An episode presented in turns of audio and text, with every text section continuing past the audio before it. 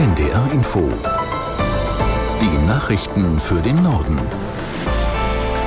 Um 17.30 Uhr mit Sönke Peters. Deutschland wird dem ausgehandelten Kompromiss zur sogenannten Asyl-Krisenverordnung der EU zustimmen. Bundesinnenministerin Faeser sagte, die Bundesregierung sei trotz Bedenken mit dem Vorhaben einverstanden. Aus der NDR Nachrichtenredaktion Felix Tenbaum. Faeser betonte, Deutschland werde mit der Zustimmung seiner Verantwortung innerhalb der EU gerecht.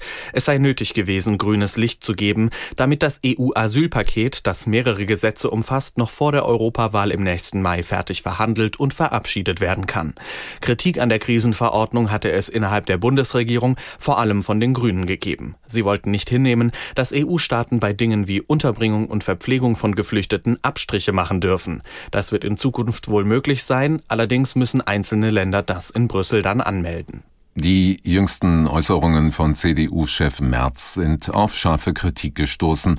Merz hatte im TV-Sender Welt gesagt, während Asylbewerber beim Arzt säßen und sich die Zähne machen ließen, bekämen deutsche Bürger keine Termine. Aus Berlin Philipp Brust. Herr Merz lügt, sagt SPD-Generalsekretär Kevin Kühnert und verweist darauf, dass Asylsuchende in den ersten 18 Monaten in Deutschland generell nur Notbehandlungen bekommen können. Verwunderung auch in der Bundeszahnärztekammer. Zahnärztepräsident Benz sagte der FAZ, es wäre gut, Friedrich Merz würde mal einen Gang runterschalten. In der CDU selbst will sich kaum einer zu den Behauptungen äußern.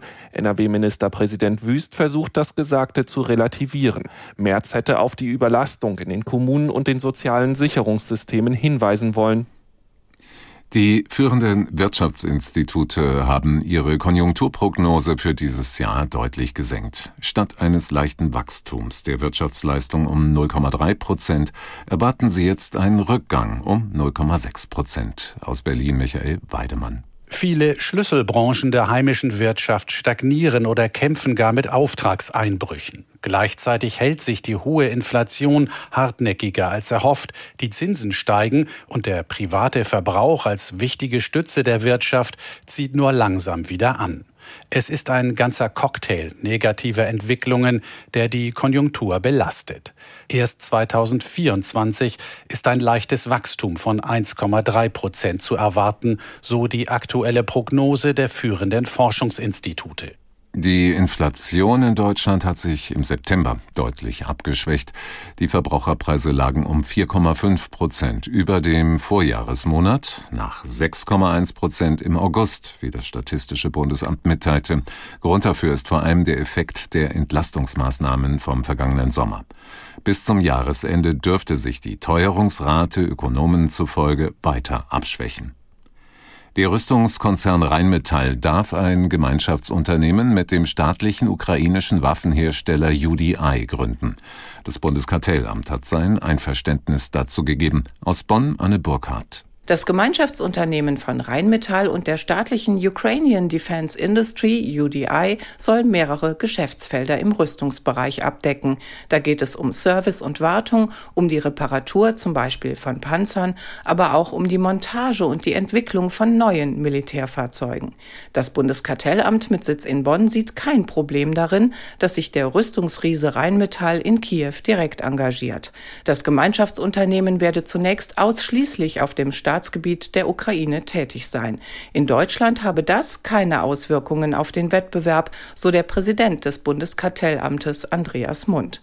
Die AfD ist zum wiederholten Mal mit dem Versuch gescheitert, einen Vizepräsidentenposten im Bundestag zu erringen.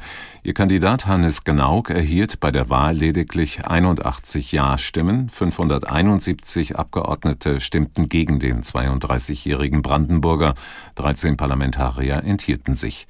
Seit ihrem Einzug in den Bundestag im Jahr 2017 war die AfD als einzige Fraktion noch nie im Parlamentspräsidium vertreten. Sämtliche Kandidaten verfehlten die erforderliche Mehrheit. Die Präsidentin des Kosovo, Osmani, hat Serbien für die jüngste Gewalt im Norden des Landes verantwortlich gemacht. Osmani sagte, ihr Land werde angegriffen. Serbien erhebe nach wie vor territoriale Ansprüche auf das Kosovo und versuche im Norden des Landes Spannungen zu schüren. In der Region war es am Wochenende zu Gewalt gekommen. Etwa 30 bewaffnete und maskierte Männer eröffneten das Feuer auf kosovarische Polizisten. Anschließend besetzten sie ein serbisch-orthodoxes Kloster. Bislang hat sich keine Gruppe zu den Taten bekannt. Das Kosovo hatte 2008 seine Unabhängigkeit von Serbien erklärt. Im Prozess um die getötete 14-jährige Eileen hat das Landgericht Gießen den Angeklagten unter anderem wegen Mordes und versuchter Vergewaltigung mit Todesfolge zu einer lebenslangen Freiheitsstrafe verurteilt.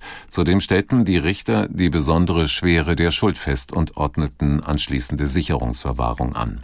Aus Gießen Mark Klug. Die Vorsitzende Richterin hat gesagt, dass es keine Zweifel gibt, dass der Mord ausschließlich sexuell motiviert gewesen ist. Jan P. hatte im Prozess dazu durchgehend geschwiegen. Jan P. hat laut einem Gutachter eine dissoziale Persönlichkeitsstörung. Er hält sich demnach nicht an gängige Werte, Normen oder Grenzen. Der Prozess hat seine perfide Methode offenbart. Der 30-Jährige hat demnach mehrere junge Frauen über soziale Medien gezielt unter Druck gesetzt und von ihnen Nacktfotos und andere sexuelle Nachrichten gefordert. Im Juli des vergangenen Jahres hat Jan P. schließlich die 14 14-jährige Eileen in ihrer Heimat entführt und später nach einer stundenlangen Irrfahrt in Mittelhessen erwürgt. Das waren die Nachrichten.